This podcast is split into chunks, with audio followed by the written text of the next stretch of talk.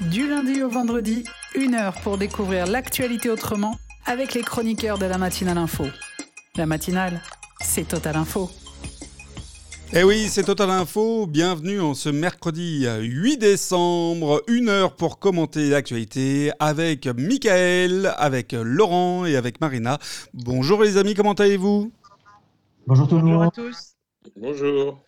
Eh bien, on va commencer euh, directement avec euh, la chronique de Marina. Marina, que nous as-tu trouvé comme petite perle ce matin? Je vous emmène chez les Sumériens. Je vous emmène euh, sur les traces de la légende de Gilgamesh, qui est le plus vieux récit de théogonie, donc de la création du monde connu aujourd'hui, puisqu'on est à moins 3005, euh, un petit peu plus que ça. Et pendant la guerre d'Irak, il y a un trésor irakien qui a été pris par les États-Unis, qui est un morceau de la tablette d'argile de cette fameuse légende de Gilgamesh. Eh bien, les Américains la restituent et je trouve que c'est bien. Ils la restituent aujourd'hui et le ministre des Affaires étrangères irakien a dit que c'était un geste important. Et en fait, là, ils ont récupéré en un an plus de 18 000 objets pris par les Américains pendant la guerre d'Irak. Et je, voilà, je me disais que c'était effectivement une, une partie des choses que l'on voit moins lorsqu'il y a des guerres, des occupations, des, des, des- des- des entrées dans des territoires. Il y a tout ce patrimoine culturel et historique qui disparaît. Et là, je trouve bien le, le fait de faire cette machine arrière et de restituer des objets euh, inestimables pour l'histoire du pays. D'accord. ma, brève- ma Alors, est-ce qu'on va devoir, euh, Laurent, euh, Michael, du coup, euh, rendre tout ce qu'on a dans le Louvre euh, aux différents pays et Je pense notamment aux Égyptiens, puisqu'on a au Louvre une section euh, sur l'égyptologie qui est extraordinaire. Euh, comment on fait là, les amis? Est-ce que les Américains euh, ouvrent la voie ou est-ce qu'ils mettent tout le monde un peu dans le pétrin? Laurent, tu veux, tu veux répondre? Ah, c'est une bonne question. Euh, alors, moi, je suis pas très chaud. Enfin, vous allez me trouver un peu conservateur sur ce coup-là. Je suis pas très chaud pour, euh, pour qu'on garde les, euh, pour qu'on garde les certaines œuvres où il y a vraiment eu, par exemple, ce qui s'est passé pour des œuvres africaines où il y a eu vraiment un pillage. Ensuite, il y a les œuvres de découverte. Euh, par exemple, euh, tu parles des, œuvres égyptiennes ou des œuvres qui ont, par exemple, le- le- l'obélisque a été offert à, la France. Donc, euh, il n'y a pas la question de rendre l'obélisque, qui se trouve sur la, la place de la Concorde. Et la même chose, ça me faisait rire quand on, il y, a- eu l'histoire de la restitution des œuvres et on disait, les Italiens disaient, rendez-nous la Joconde. Non, non, la, la Joconde a été achetée par la France, enfin, par, par François Absol- Ier à- ouais. à, à- comment, à Léonard de Vinci, donc elle appartient à la France.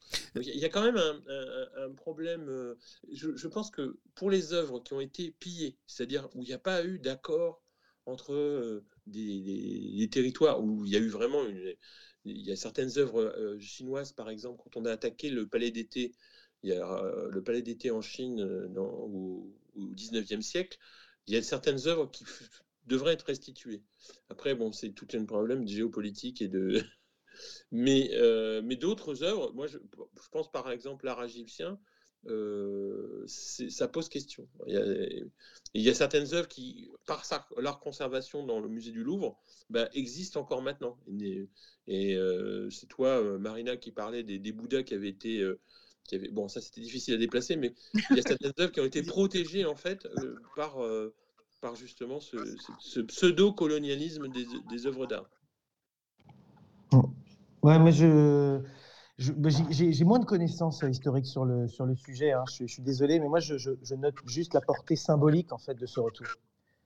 Euh, je trouve que à une époque où effectivement euh, on a du, pillage et de la destruction, surtout d'antiquités, notamment par, par Daesh au Proche-Orient, le fait que les États-Unis aujourd'hui restituent cette tablette, c'est une manière aussi de s'inscrire en porte-à-faux par rapport effectivement à la destruction de, de, et le pillage d'antiquités. Et je trouve que c'est un geste symbolique très fort. Voilà, je trouve ça Alors, C'est ce que notable. aussi. Absolument. Alors, absolument, c'est euh, c'est un, c'est une symbolique extrêmement euh, forte. M- maintenant, c'est vrai que euh, beaucoup de nos musées dans, tous les pays du monde englobent toute une partie de pièces d'art qui sont, transmises parce qu'elles voyagent, parce que ça permet justement de les faire connaître un peu partout dans le monde, mais pas que. Euh, il y a quand même beaucoup de, nations qui ont constitué des trésors entre guillemets de guerre et pas forcément qu'entre guillemets. Euh, la question euh, du coup peut, effectivement se poser. Est-ce qu'il faut rendre est-ce qu'il faut rendre à chaque pays du coup ce qu'on lui a volé? Ou est-ce qu'il faut considérer ça comme euh, une partie de l'héritage de la nation, quelle qu'elle soit? Voilà. Marina, euh, est-ce que toi, tu as un avis euh, d'ailleurs sur cette question ou est-ce que... Bien sûr. Bah, moi, je, suis vraiment raccord avec ce que dit Laurent, c'est-à-dire qu'il y a plusieurs provenances dans nos musées des œuvres. On a celles qui ont été historiquement achetées, celles qui ont été historiquement créées sur le territoire et données par l'artiste. On a celles qui ont été prises effectivement euh, avec des prises de guerre euh, et qui ont été. Euh, mais regardez, nous, le trésor, le trésor des nazis, hein, c'est, il y a, un, film magnifique qui parle de Klimt, d'un Klimt qui a été pris à une famille comme de très nombreuses œuvres pendant la, deuxième guerre mondiale et qui à un moment donné a été restitué à la famille. il est sorti d'un musée aux Pays-Bas, il a été restitué à la famille. et je pense qu'il y a c'est, Michael, tu as dit le mot juste, c'est vraiment une question de géopolitique parce que ça donne des signaux d'apaisement, ça donne des signaux d'ouverture, etc. Et oui, peut-être que dans certains musées, ça fait que certaines pièces disparaissent. Mmh, mais à l'origine, si ces pièces-là ne devaient pas y être, eh bien, ma foi, ça fait partie du chemin. Mais tout ça doit être évidemment du cas par cas. On ne peut pas tirer de grandes généralités. Je suis d'accord aussi avec toi, Alexis. On ne peut pas vider tout à coup un musée. Néanmoins, je pense que ça, ça doit être réfléchi. Voilà, parce que, allez, je vous fais une toute petite anecdote de fin. le, ça n'a rien à voir avec un pillage, évidemment, mais pour la première fois depuis son écriture, le, le manuscrit du Petit Prince de Saint-Exupéry va venir en France.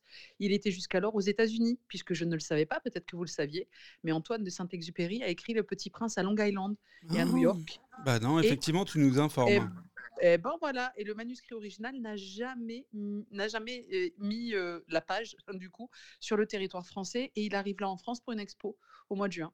Voilà. Mais il va pas y rester, hein c'est une eh expo. Voilà, d'accord. Eh oui. Eh ça, ça ne pouvait pas être aussi parfait. Bon, bien écoutez les amis, en tout cas, merci pour cette première chronique de la matinée. On va se faire un petit générique, et puis on revient tout de suite avec la deuxième chronique, celle de Laurent. Du lundi au vendredi, une heure pour découvrir l'actualité autrement avec les chroniqueurs de la matinale info. La matinale, c'est Total Info. Voilà, Total Info avec Laurent. Laurent, quel choix euh, d'actualité euh, nous as-tu euh, dégoté? Ah, ben je vais vous sortir le, ma botte secrète, mon, mon Elon Musk favori. C'est le deuxième sujet après la Chine. J'ai peur. C'est vrai qu'on a, des on a, on a nos marottes ici dans la matinale. J'ai envie de lancer un débat, je parle de la Chine ou d'Elon Musk. C'est marrant. Euh, alors, sur Elon Musk, euh, je voulais euh, vous, éclairer d'un mail qu'il a envoyé juste à, ses salariés. Donc, le Thanksgiving, c'était c'était vendredi, c'était pardon, c'était jeudi dernier, de la semaine dernière. non, c'était il y a 15 jours déjà. C'était quand le, Black Friday? Non, c'était euh, juste un jour avant le Black Friday, donc c'était il, y a 15 jours. Et le lendemain du, euh, du, Thanksgiving, donc le vendredi du Black Friday, notre ami Elon Musk a envoyé à ses 7000 salariés, les 7000 salariés de SpaceX, donc sa filiale sur, la, sur le spatial, euh, comme quoi la, la, société était au bord de la faillite et qu'il fallait se euh, lever un peu euh, euh, les, manches et retourner au travail. Alors, au début, ça fait grand bruit, puisque c'était un mail interne, ce mail a fuité, et tout le monde s'est posé la question, ah bon, finalement, est-ce que Elon Musk est en train de nous expliquer que SpaceX, qui est quand même le, fleuron qui permet actuellement aux Américains d'aller sur d'aller de manière autonome sans passer par par les Soyuz euh, sur l'ISS. Est-ce que vraiment euh, SpaceX est en faillite ou pas? Euh, plusieurs analystes se sont posé la question et ont commencé à regarder si effectivement il n'y avait pas un problème de, de, en fait, de, de salariés, c'est-à-dire avait décidé donc de faire du télétravail et ne, avait du mal à revenir au boulot. Est-ce que donc ce mail, c'était une sorte de coup de semonce en disant bon alors maintenant il faut retourner au boulot vite fait, ça fait ça, ou est-ce que vraiment il y a un problème? Moi, je voulais avoir votre avis. Euh, à votre avis, SpaceX est au bord de, la faillite? Est-ce qu'ils ont euh, ou est-ce que vraiment c'est plutôt encore un, effet d'annonce de notre ami notre ami Elon? C'est un petit peu, c'est un petit peu lunaire, non, de la manière dont on présente les événements. Enfin, si on prend un peu de, pour, distance. Pour du, spatial, pour du spatial, que ça soit lunaire, je trouve que c'est. Euh, bah voilà, c'est bien. tout à fait. Tout à fait. C'est le, le, mot juste. Je note, bravo. non, mais je veux dire, on a, on a des, une entreprise aujourd'hui qui a des difficultés financières. Euh, de la, de la, taille de, de la taille de SpaceX, euh, dirigée par un personnage avec le, le, le charisme d'Elon Musk, euh, et vous imaginez que donc une entreprise spatiale donc qui a des difficultés financières, donc on a un patron qui s'appelle Elon Musk, donc qui va envoyer un courriel à ses salariés pour leur dire les gars, euh, ça suffit de vous la couler douce à la maison, faut revenir bosser. moi, je, moi, je, je, je, bois pas ça, j'avale pas ça. Je peux pas avaler ce, je peux pas avaler cette narration là. Donc, je pense qu'il y a euh, peut-être un appel du pied déguisé. Euh, probablement euh, à la fois par rapport, par rapport euh, à, je dirais à l'engouement spatial, mais peut-être aussi par rapport au, gouvernement américain, peut-être pour remettre le, sujet du tourisme spatial sous les projecteurs, parce que je je, je, je vois pas aujourd'hui ce que je vois pas Elon Musk aujourd'hui en super DRH. à remotiver ses troupes. Je, je, voilà, je, ça, ça, ça, me paraît totalement décalé, voilà, comme, euh, comme, présent, comme, comme narration. Mais je sais pas, peut-être que je. peut que je moi, j'ai du mal. Est-ce que ça a du sens pour toi, Alexis Non, non, non, absolument. Enfin, moi, je trouve ça complètement. Effectivement, je vais reprendre ton mot lunaire. Euh, parce qu'il est bien à propos. Euh, tout simplement, j'ai du mal à imaginer en fait qu'une entreprise euh, qui signe ce type de contrat, c'est-à-dire des contrats aussi impactants, aussi importants pour les États-Unis, que les États-Unis ne puissent pas faire un, un fact-checking de la situation économique de leurs futurs partenaires. Moi, ça me paraît complètement fou. Donc forcément, euh, s'il y a euh, des audits et des contrôles qui permettent de, de s'assurer euh, du bon état de son futur partenaire, c'est-à-dire SpaceX, c'est-à-dire que les États-Unis ont constaté que SpaceX n'était pas en danger ou en tout cas n'avait pas de risque de dépôt de bilan. Sinon, je ne enfin, je comprends pas qu'un État comme les États-Unis ou, ou, autre puisse s'adosser à SpaceX s'il le pense, ne serait-ce qu'il y a un risque de solvabilité pour la compagnie. Enfin, ce serait complètement fou, quoi. Marina, je ne sais pas ce que tu en penses. Bah, à la fois, on est dans le, dans le problème du public-privé, c'est-à-dire que jusqu'à jusqu'où est-ce que c'est prévu dans la signature des contrats d'aller vérifier la validité et la solidité des entreprises du privé quand on est l'État américain? Je ne sais pas, c'est une bonne question à poser. Ce serait intéressant d'avoir un point de vue euh, d'un économiste, qui connaît bien les, trades aux États-Unis. Et par ailleurs, Elon Musk est souvent coutumier de ces espèces de, de, prises de parole un peu hiératiques qui, effectivement, je me rappelle sur une matinale, il y a peut-être un mois et demi, on a annoncé des, très très bons chiffres de résultats, euh, justement parce que SpaceX avait euh, été à sa millième mission euh, d'envoi de satellite et que donc ça, ça consolidait le, le, le volet financier de l'entreprise. Effectivement, un mois et demi après, est-ce que c'est pas un petit peu de l'intox, histoire de, de, de dire à, ses salariés ne vous endormez pas Est-ce que c'est sa manière à lui? Souvent, on a l'impression quand même qu'Elon Musk, quand il prend la parole, ne, jauge pas de l'importance de ce qu'il dit. Regarde, à un moment donné, quand il a fait des tweets sur les bitcoins, il faisait tomber la bourse, il faisait remonter des cours, etc. Donc, à un moment donné, l'autorité de régulation lui a dit maintenant arrêtez de faire ça, quoi. Donc, on a quand même, on est quand même devant un homme dont on a l'habitude des prises de parole euh, un peu spéciales. Est-ce que là, c'est pas un peu la même chose? C'est catastrophique pour son image. Hein. C'est une espèce ben, de, discours un peu. Ah, là, aujourd'hui, ce qu'on reçoit comme signal, c'est qu'on a l'homme le plus riche du monde qui demande un peu à ses, à ses esclaves de ne pas prendre de congé pendant les fêtes de fin d'année parce qu'en ce moment, c'est un peu dur. C'est-à-dire qu'on aurait voulu faire une caricature extrême du, du capitalisme, je crois qu'on n'aurait pas fait mieux. Quoi. C'est. Oui, je, très raison.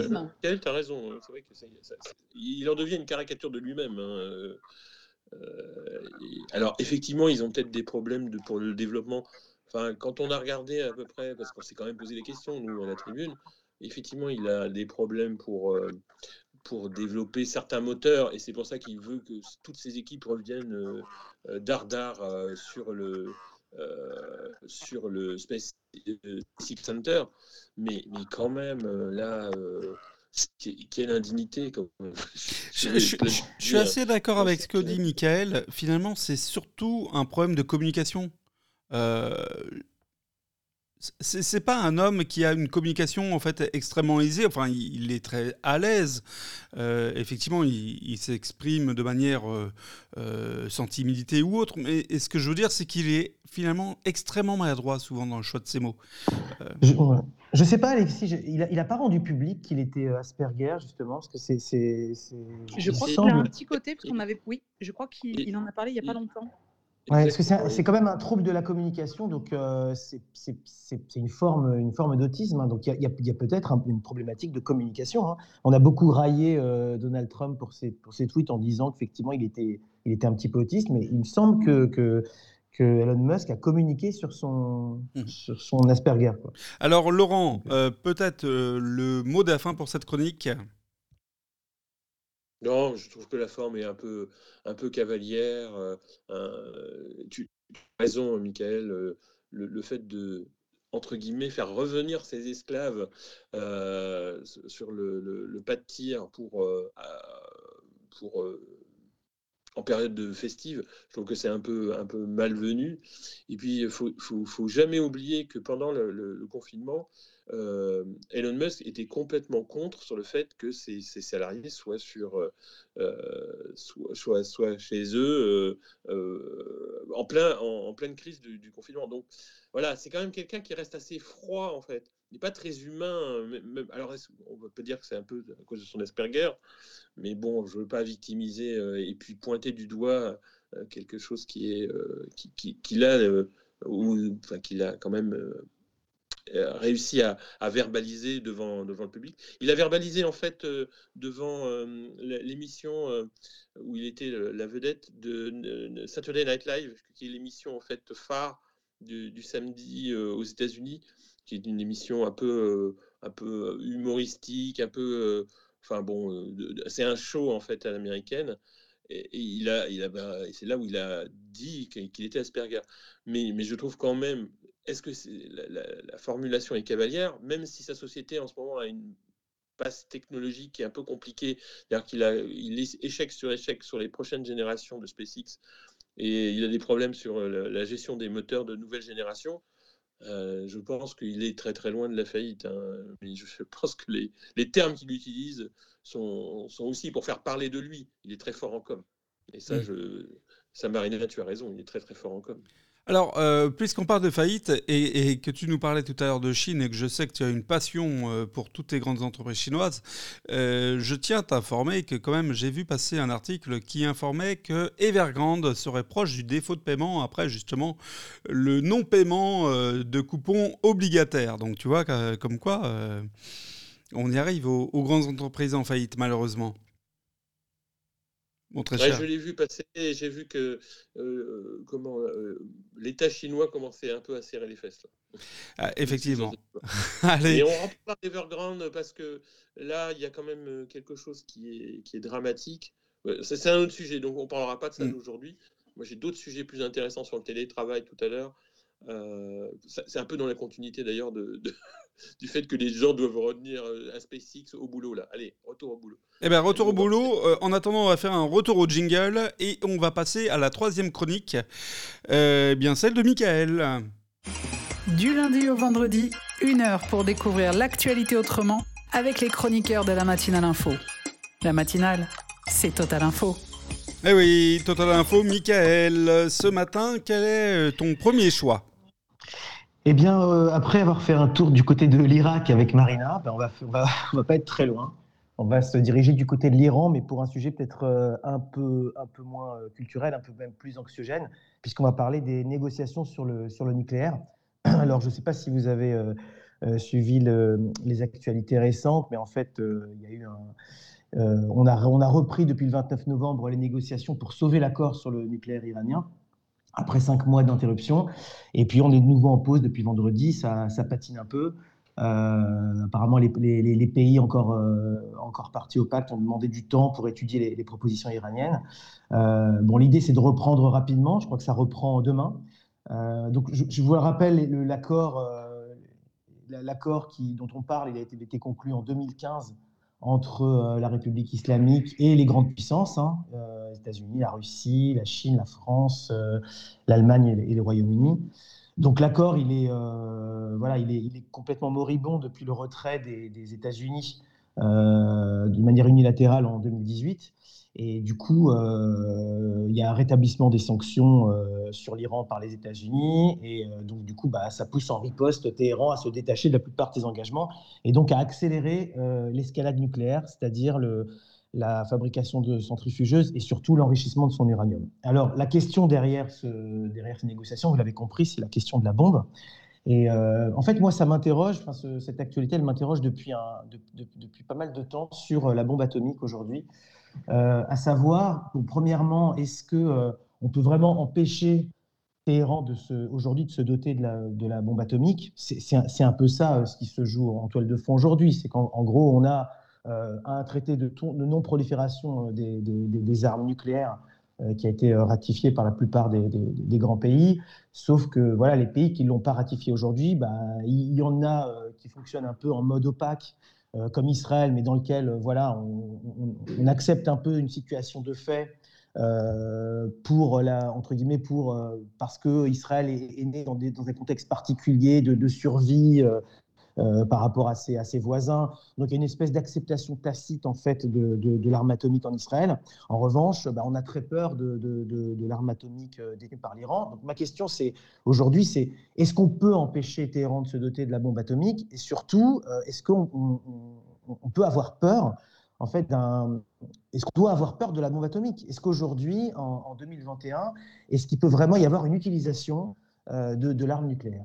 C'est une, une, vraie question, hein. je n'ai pas la réponse, je, voulais vous interroger là-dessus. Hmm. Qu'est-ce que vous en pensez? Merci Michael. Je voulais rajouter sur ce sujet que Jean-Yves Drian parlait euh, effectivement d'une situation inquiétante. Il, indiquait Nous avons le sentiment que les Iraniens cherchent à faire durer les choses et que plus les négociations durent, plus ils reviennent sur leurs engagements et plus ils se rapprochent de la capacité à se doter notamment de l'arme nucléaire. Donc effectivement, euh, c'est assez, euh, c'est assez inquiétant. Je crois, même que euh, la France, pour reprendre le titre de l'article La Tribune sur le sujet, la, France était découragée. C'est ce qui était noté, ce qui est quand même assez angoissant. Effectivement, Marina. est-ce qu'il faut en avoir peur de, l'Iran doté du nucléaire ou est-ce que finalement c'est quelque chose qui ne doit pas euh, avoir d'inquiétude plus que ça aujourd'hui en 2021 bah, on peut, tu vois, on a tous l'image euh, de ce que peut faire le nucléaire en appuyant sur un bouton. Donc, ne pas en avoir peur, ça me semble pas possible, parce qu'on est dans des régimes qui sont, qui sont à un moment donné capables de, de ne pas écouter la pression internationale, etc., etc. Donc oui, bien sûr.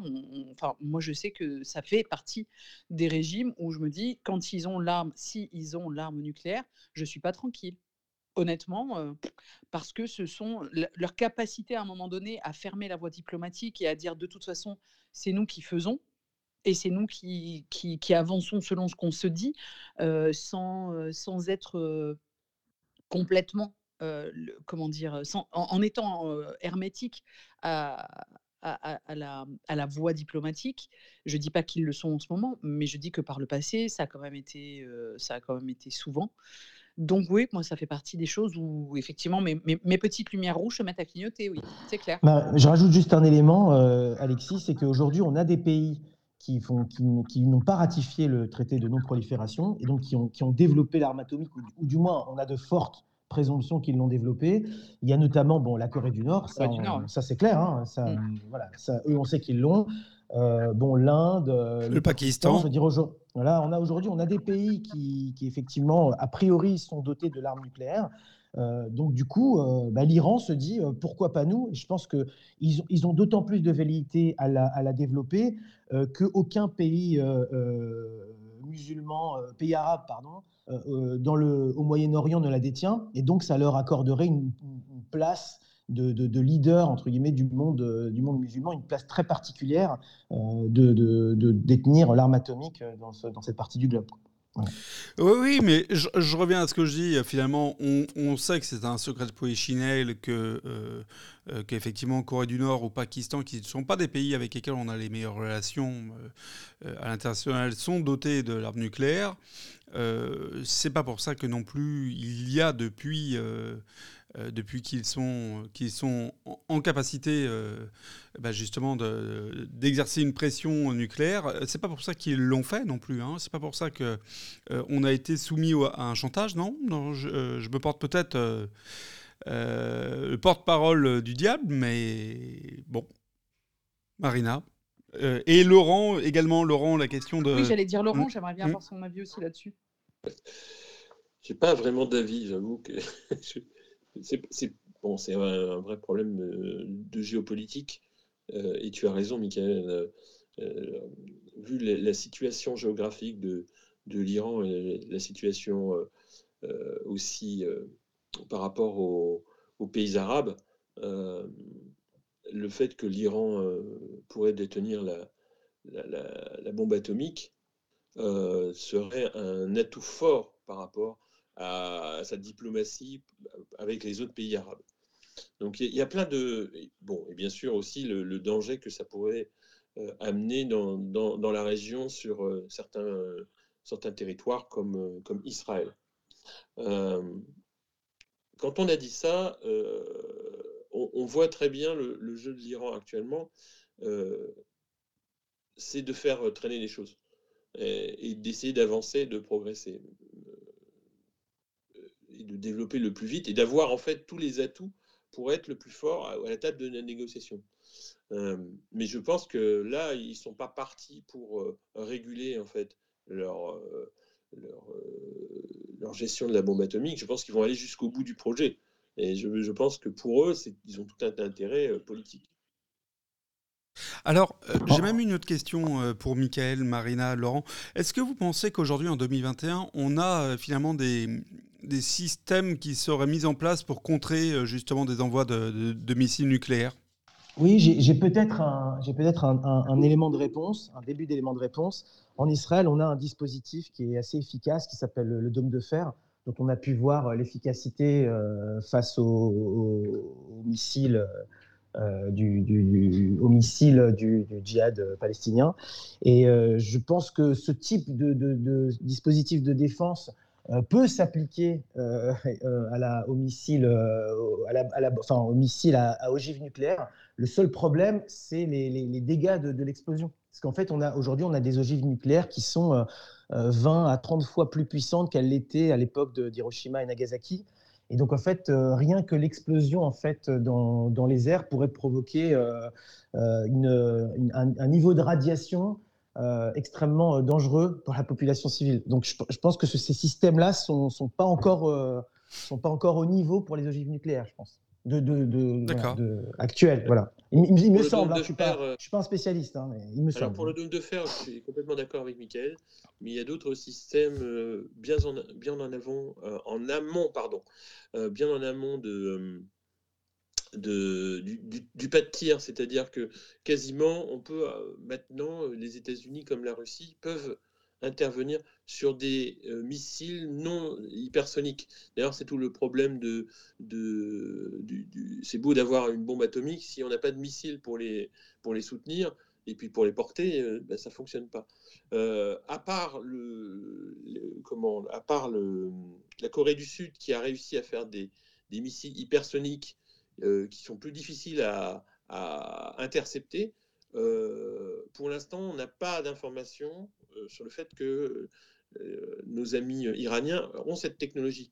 Donc, ça veut dire que ça pourrait intercepter euh, pratiquement une ou deux minutes après le décollage d'un missile. maintenant, on a la capacité de le faire parce qu'il y a des missiles, il y a des, technologies qui sont en train d'être étudiées d'ailleurs pour les États-Unis, le, DARPA. Alors, je sais pas, les Russes, je sais qu'ils sont, qui sont au top aussi de ces technologies-là.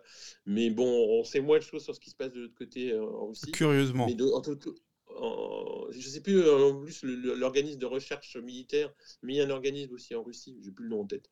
Euh, et, je pense que c'est possible. Après, euh, si ce sont des missiles hypersoniques comme le, fait en Corée du Sud, c'est beaucoup plus compliqué.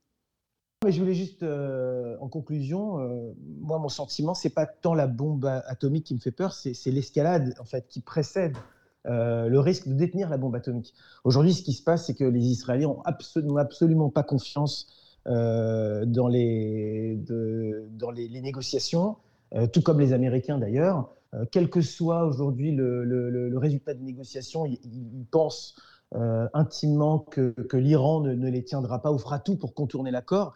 Et donc, de toute manière, ça finira par euh, euh, des, actions très concrètes pour empêcher l'enrichissement de, l'uranium en Iran. Et donc, c'est ça qui fait peut-être même plus peur que la bombe atomique, c'est l'escalade militaire qui va, qui va précéder en fait euh, le, fait que l'Iran atteigne, atteigne le, niveau d'enrichissement suffisant pour, pour développer la bombe. Voilà.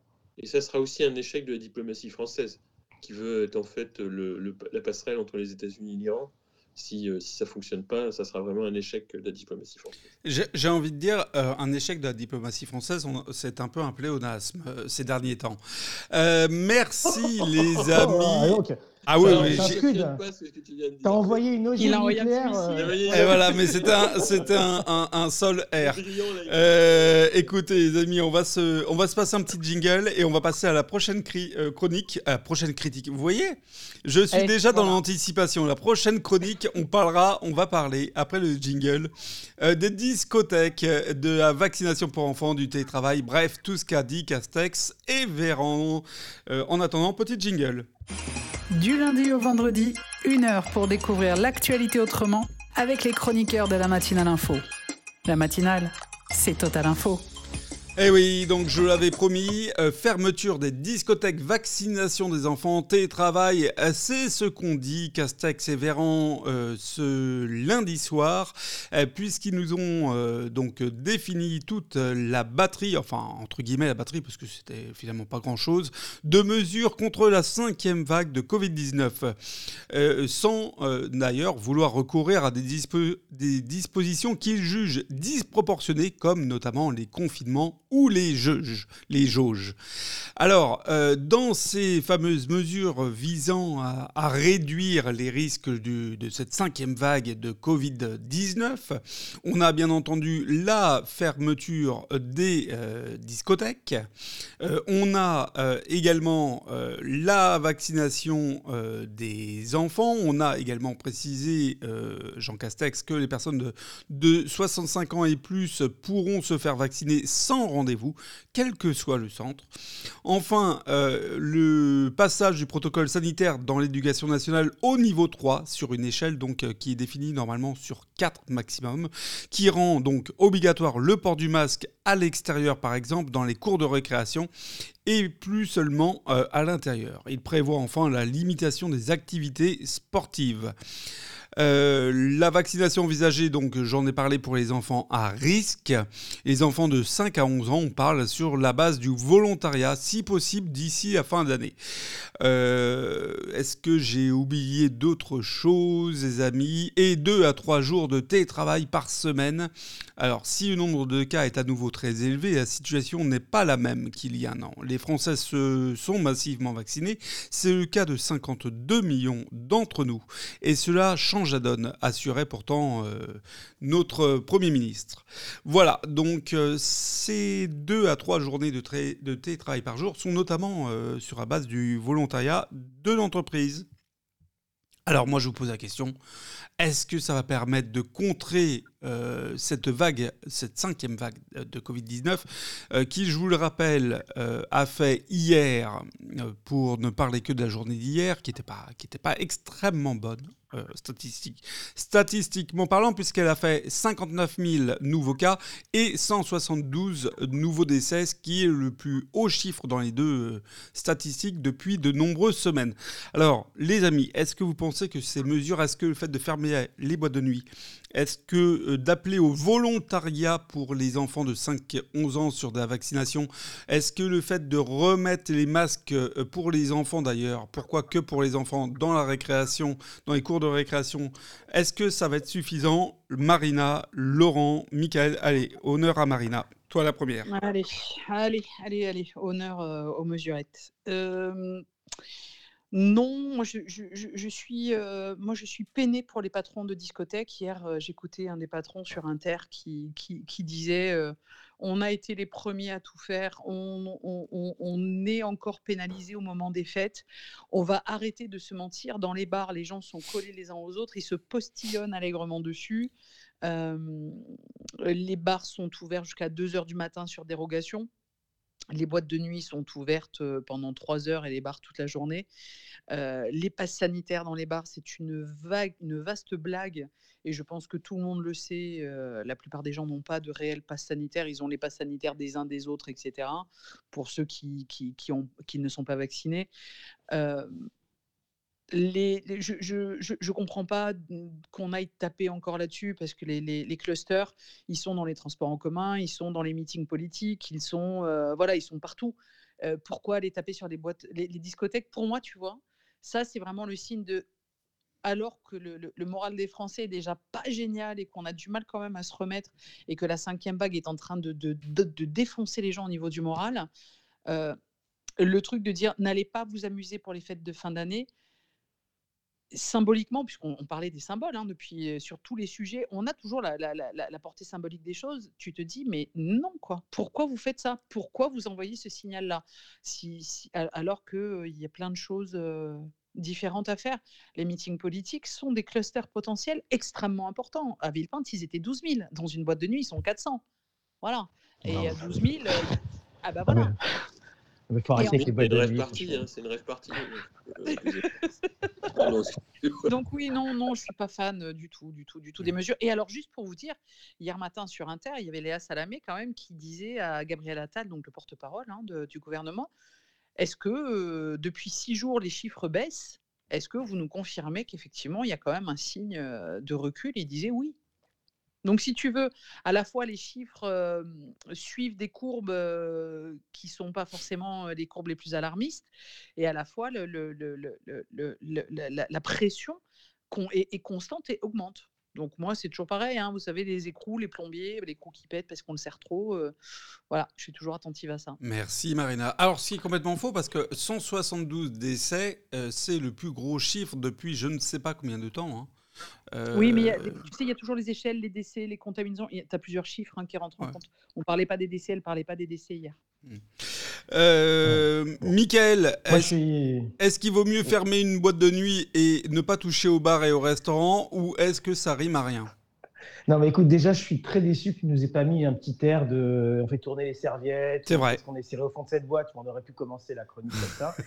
euh, parce... Bon, franchement, moi, je, je, vais être un peu, je vais être un peu dur, hein, je veux vous dire, parce que j'ai beaucoup de compassion pour les, les, les, chefs d'entreprise qui doivent fermer, leur, euh, qui doivent fermer leur, leur, commerce et leur boîte, etc. Parce que bon, c'est des choses que j'ai vécues.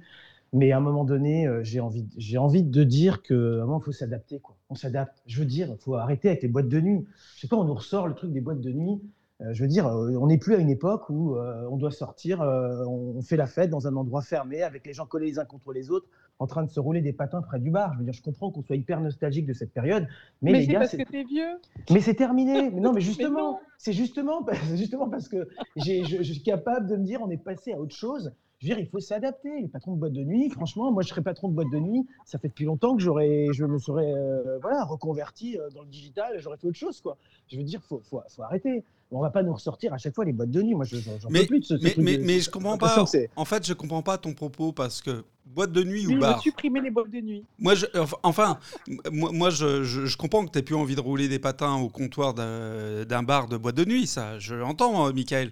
Ce que je veux dire, merci, c'est merci Alexis de ta euh, compréhension quand même. que- quelle est la différence entre ça et un bar? Moi, je connais tellement de bars à Paris aucune. où je ne vois même pas le- la différence entre un bar et une boîte de nuit. Mais, mais je suis d'accord avec toi, Alex. Non, mais ce que, ce que je veux dire, c'est que c'est pas un sujet, en fait. Dire, pour moi, aujourd'hui, le vrai sujet, c'est l'hôpital.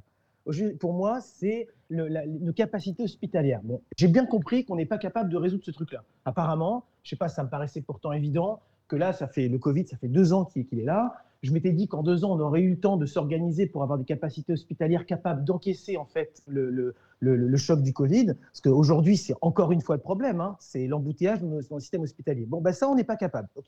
On n'est pas capable de former des médecins, on n'est pas capable de, de, de, de- de- de moderniser nos hôpitaux, on n'est pas capable d'avoir des lits. OK.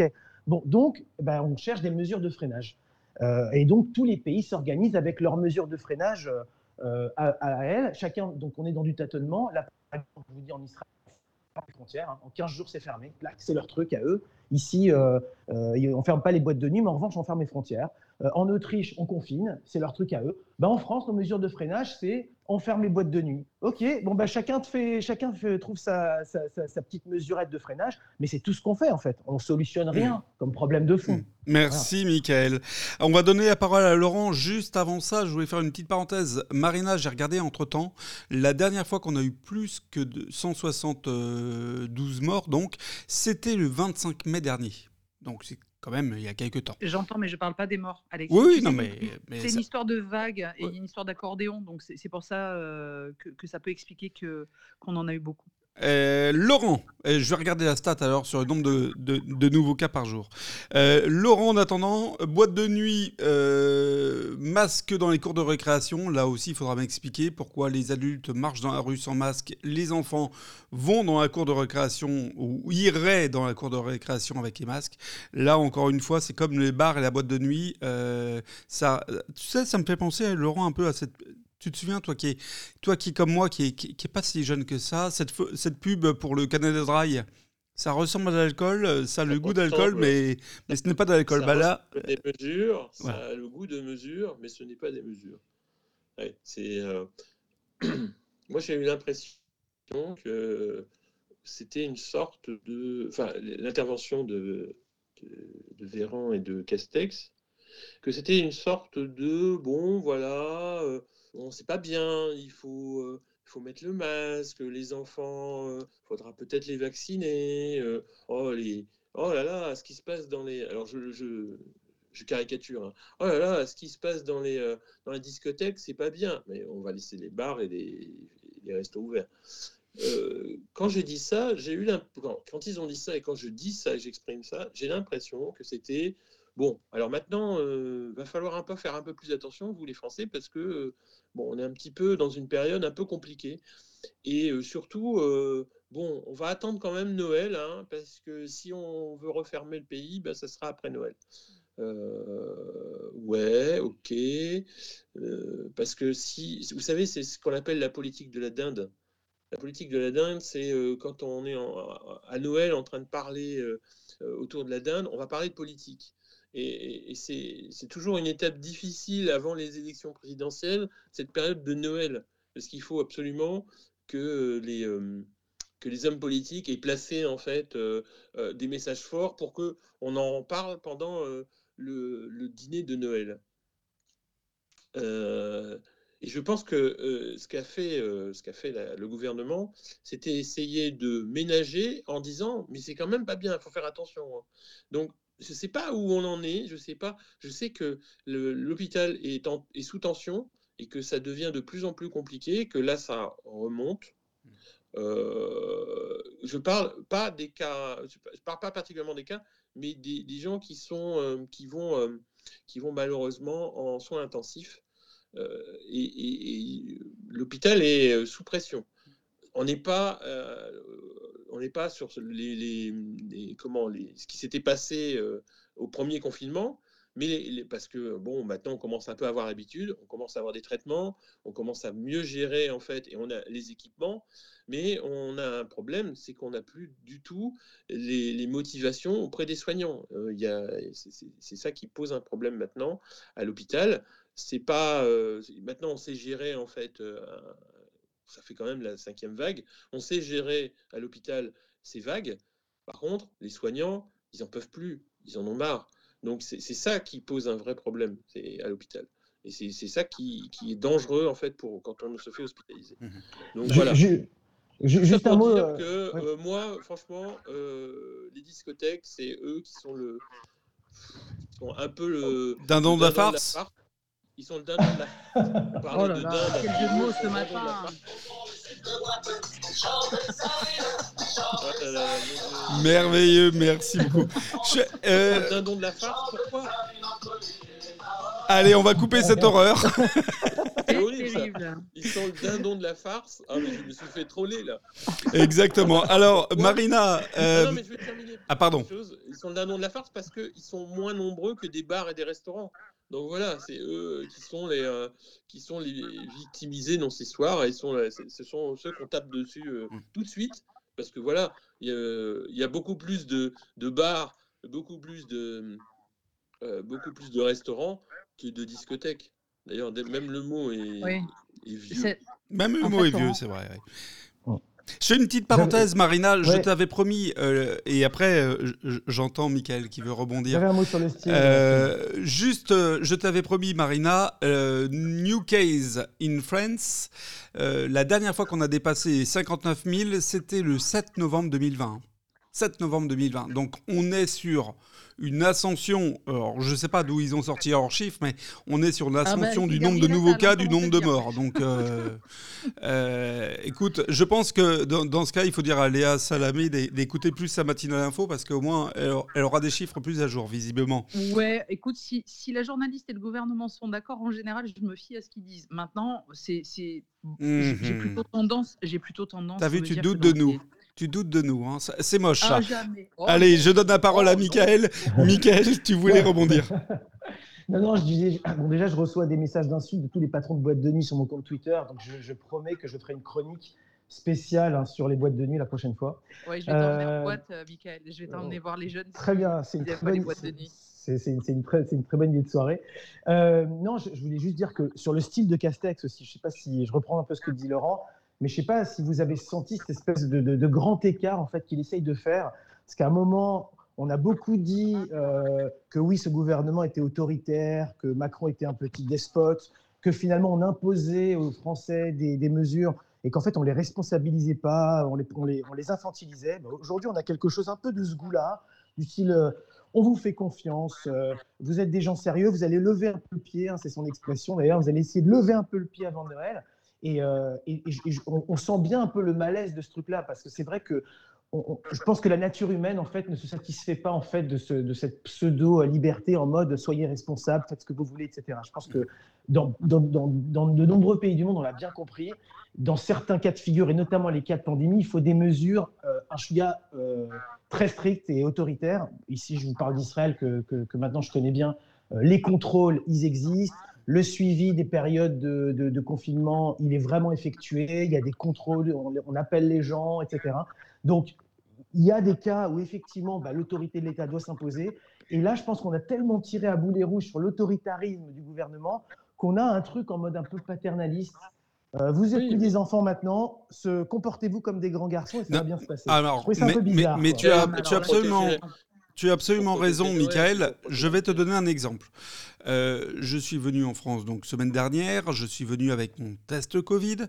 Euh, on ne m'a ni demandé mon test Covid euh, au départ, donc pour monter dans l'avion. On ne me l'a même pas demandé à Charles de Gaulle. Donc je venais, je veux, ah pas du tout. C'est-à-dire que je, je l'ai fait pour rien. Enfin, j'ai pas fait pour rien parce que moi, pour moi, au moins, je le saurais. Mais euh, foncièrement, euh, on ne m'a jamais demandé pour rentrer en France de confirmer euh, que je n'avais pas le Covid. J'ai juste présenté mon attestation Pfizer à tous anti-Covid.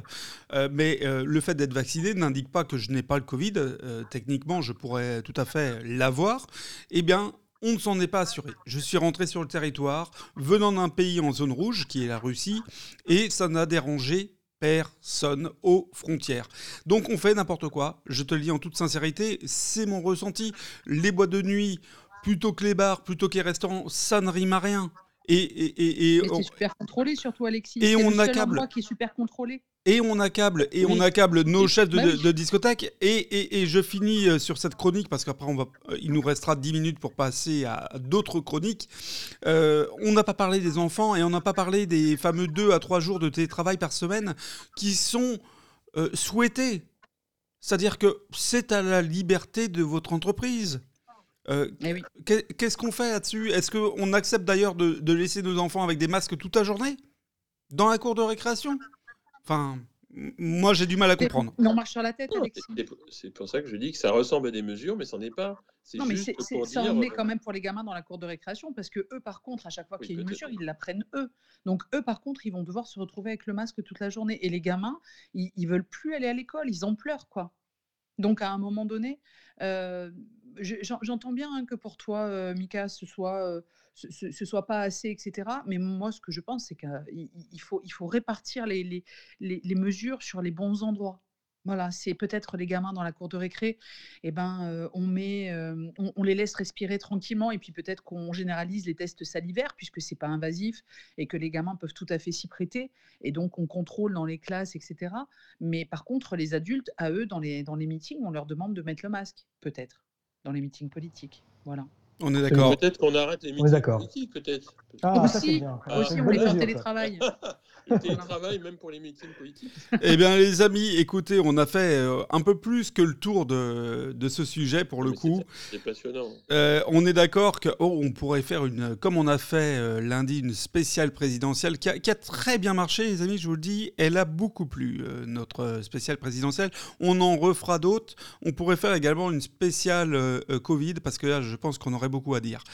Euh, en attendant, eh ben, on va faire un petit jingle et puis euh, on va passer, il nous reste un peu moins de 10 minutes, on va passer euh, maintenant à, à des chroniques encore plus courtes. Du lundi au vendredi, une heure pour découvrir l'actualité autrement avec les chroniqueurs de la matinale info. La matinale, c'est Total Info. Et voilà, donc on finit cette euh, matinale du mercredi matin, 8 décembre, euh, avec des, brèves. Alors les amis, qui a des brèves sous le coude? J'en ai une. Allez Marina. Selon un sondage au deuxième tour, Pécresse battrait Macron. T'as lu l'ogographie non. non. non, non, non, c'est une. Mais t'es vilain, Alexis il n'est pas gentil. Non, non, oh, elle, gagne. Elle gagne oui, C'est un sondage SFR. Euh, c'est un sondage que je vous ai envoyé euh, hier. Tu peux regarder. Elle, elle, gagne au deuxième tour face à Macron. C'est commandé par les Républicains, dites-moi tout. Ah non, mais non bah, jamais de la vie, voyons. Je, je, n'arrive pas à y croire. Je, n'arrive sincèrement pas à y croire. Mais euh, ceci dit, voyons. Écoutons les sondages. Hein ou ne les écoutons pas justement oui, alors on, sait que les sondages, généralement, ces dernières années, n'ont pas, été, euh, euh, ont, pas été couronnés de succès, en tout cas. Je vais vous redonner en tout cas, ça fait parler dans les chroniques. Euh, ce qui se passe, c'est qu'ils ont testé donc, la configuration premier tour et deuxième tour. Et les chiffres, donc c'est un sondage, alors je vais vous dire qui a commandé ce sondage, c'est l'Express, bah, c'est vrai que c'est un peu de droite quand même. BFM TV et SFR. Et ce sondage, euh, il est sorti euh, hier. Et donc, euh, en configuration au premier tour, on est sur un Emmanuel Macron à 23, une Pécresse au premier tour à 22, pardon, pardon excusez-moi, Macron à 23, Pécresse à 20, Jadot à 7, Mélenchon à 8, euh, Hidalgo à 3, Montebourg à 2. Et alors, je vous garde les deux meilleurs, Marine Le Pen à 15 et Zemmour à 14. Et donc, ça veut dire qu'au premier tour, euh, Pécresse euh, et Macron passeraient, la barre. Et ça ferait Pécresse à 52 et Macron à 48. Voilà, c'est ça les chiffres. Alors, moi, je suis extrêmement surpris parce qu'il y a, il y a 2-3 jours, donc c'est-à-dire à 48 heures avant ce fameux sondage, on était sur un autre sondage qui, lui, donnait Pécresse à 10%. Et là, on la donne à 20%. Donc, j'ai l'impression que c'est un peu n'importe quoi.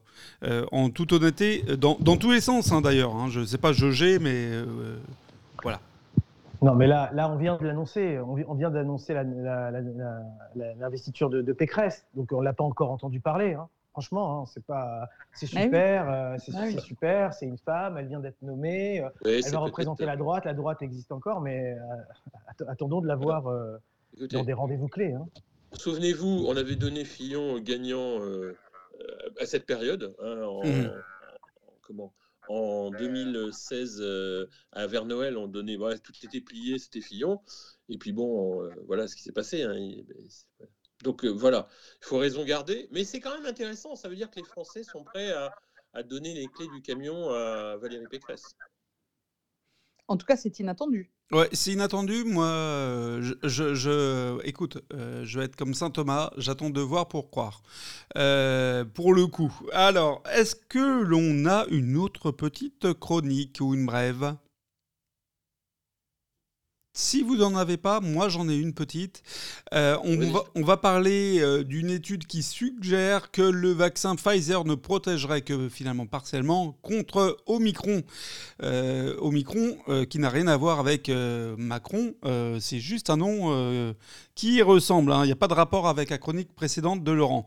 Le vaccin donc développé par Pfizer et BioNTech ne protégerait que partiellement contre le vaccin Omicron du coronavirus. Et c'était déclaré euh, ce mardi par Alex Sigal, qui est professeur à l'Africa Health Research Institute, en, donc en Afrique du Sud.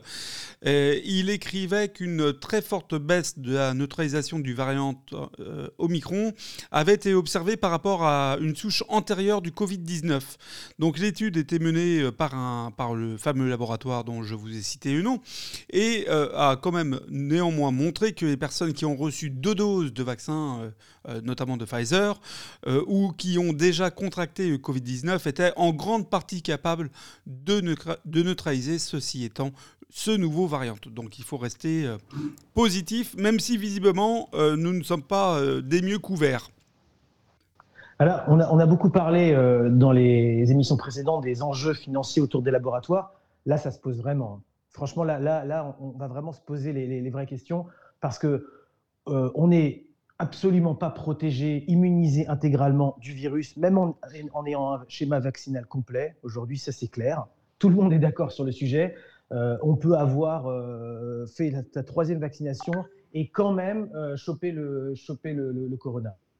Il y, a une multiplication des cas et, ça se vérifie encore plus sur le micro. Donc aujourd'hui, de se dire que bah, finalement on est protégé qu'à 70% ou 75% du, du variant, enfin de l'alpha, du variant delta, et qu'on serait protégé, on va dire, à 65% euh, de l'omicron, ce qui justifierait un autre vaccin et un nouveau cycle de vaccination euh, qui, devrait se, qui devrait se prolonger sur un an ou deux parce qu'il faudrait refaire un schéma vaccinal complet pour le micron, etc., en attendant un variant. Là, là, vraiment, on est parti pour un tour de manège euh, qui, qui n'est pas prêt de finir. Hein. Moi, je, je, Là, franchement, c'est vraiment à se, poser, à se poser des questions sur, euh, le, on va dire, ce, ce, ce, cycle infernal vaccinal qui est en train de se mettre en place. Franchement, ça interroge, vraiment. En tout cas, je peux vous dire une petite anecdote qui, qui dans la discrétion des couloirs de l'OMS, il n'y aura pas de variant Xi. Il n'y aura pas de variant Xi parce à cause du nom, c'est ça peur à cause de Xi Jinping. Ah oui, bah, bien sûr. voilà, c'est la petite anecdote. C'était un peu un trait d'humour, mais c'est très drôle parce qu'on leur a demandé euh, quelles sont les prochaines lettres. Et il y en a un journaliste qui, qui a blagué en disant Est-ce qu'il y aura le, variant Xi? Et en fait, ça les avait mis en porte-à-faux par rapport à Xi Jinping. J'ai trouvé ça très drôle. Non, mais ce qu'on attend beaucoup sur le variant, c'est la, la, notion, de, indépendamment de la contagiosité, c'est l'agressivité en fait du, du, virus. On espère beaucoup, je ne sais pas si vous avez lu aussi, que le, que les variants vont être de moins en moins agressifs, de moins en moins mortels. Alors, sur, euh, le, sur le Omicron, et on revient sur euh, la chronique euh, tout à l'heure que j'ai lue sur les nouvelles mesures anti-Covid, il était notifié quand même que, visiblement, s'il est plus contagieux, il n'est pas plus, euh, il n'est pas plus féroce ce, nouveau variant. En tout cas, c'est ce que semblait indiquer euh, le porte-parole du, du, gouvernement. Euh, donc, on reste sur effectivement un, fort taux de, de contamination, mais c'est ça. la contagion et la mm. maladie sont pas la même chose. C'est-à-dire qu'on peut être, euh, on peut être contaminé, mais ne pas être malade. Et c'est là où, à mon avis, on a vraiment un truc à faire baisser au niveau des gens, au niveau de, l'état des gens et, du moral de tout le monde. Parce que là, on est en hiver. Est-ce que vous avez entendu, vous, dans vos entourages, prenez du zinc, prenez de la vitamine, prenez de la vitamine C, mangez bien, renforcez vos organismes. Est-ce que vous avez entendu ça comme campagne? Ben non. En fait, on, est, on, on ne dit aux gens, on ne parle que du vaccin. Mais on ne dit pas assez aux gens, renforcez-vous, parce que l'immunité collective, elle est importante aussi. On fait même l'inverse, on ferme les salles de sport, euh, on, fait, on fait même l'inverse du boulot. quoi. Exactement, et mine de rien, eh ben, je pense qu'à un moment donné, on a, compris que les variants, ils allaient succéder. On a bien compris que, que, c'était pas fini. On a quand même une arme redoutable, c'est notre corps, ce sont nos défenses immunitaires. Mmh Et on n'a à aucun moment des gens qui nous disent renforcez vos défenses immunitaires parce que les variants vont arriver. Et c'est OK, ils arrivent, on les contracte, on est, il on, y, y, a de la contagion, mais tant que la maladie n'est pas là, on vit, on respire, tout va bah, bien. alors, je, je, je vais même poser une question. Là. Il nous reste euh, une minute trente, allez, euh, pas plus. Euh, est-ce que finalement, à, avoir ce cycle de vaccination euh, tous les, euh, tous les semestres, est-ce qu'on n'affaiblit pas nos, nos, défenses immunitaires euh, sur du long terme? Moi, je pense que oui. Moi, je pense que oui. Mais après, je ne suis pas du tout. Hmm. voilà, je ne me permettrai pas de donner un avis péremptoire, mais personnellement, en tout cas, ce n'est pas souhaitable ni pour moi ni pour les miens en, en ce qui me concerne. Les amis, on est arrivé au terme de cette matinale info euh, de ce mercredi 8 euh, décembre. Merci mille fois Marina, merci mille fois Laurent, merci mille fois Michael. Oh là là, Michael, alors toi, tu, euh, il, faut arrêter. Coupez-lui le micro, DJ. Je, rentre, je rentre en boîte de nuit. Euh, écoute, on sait tous maintenant, puisque tu nous as fait, euh, tu nous as avoué un petit peu tes secrets de boîte de nuit, on sait tous ce qui se passe au niveau des bars de boîte de nuit. Et effectivement, ce n'est pas trop compatible avec les mesures sanitaires, les, la distanciation sociale. Alors, on va se quitter sur un petit générique, et puis on vous dit à demain pour une nouvelle matinée. Non, non, non, je vais mettre, je vais mettre voix de Marina, t'inquiète pas. Et euh, on vous dit à demain, les amis. Bonne journée à tous. Bonne, euh, bon mercredi. Du lundi au vendredi, une heure pour découvrir l'actualité autrement avec les chroniqueurs de la matinale info. La matinale, c'est Total Info.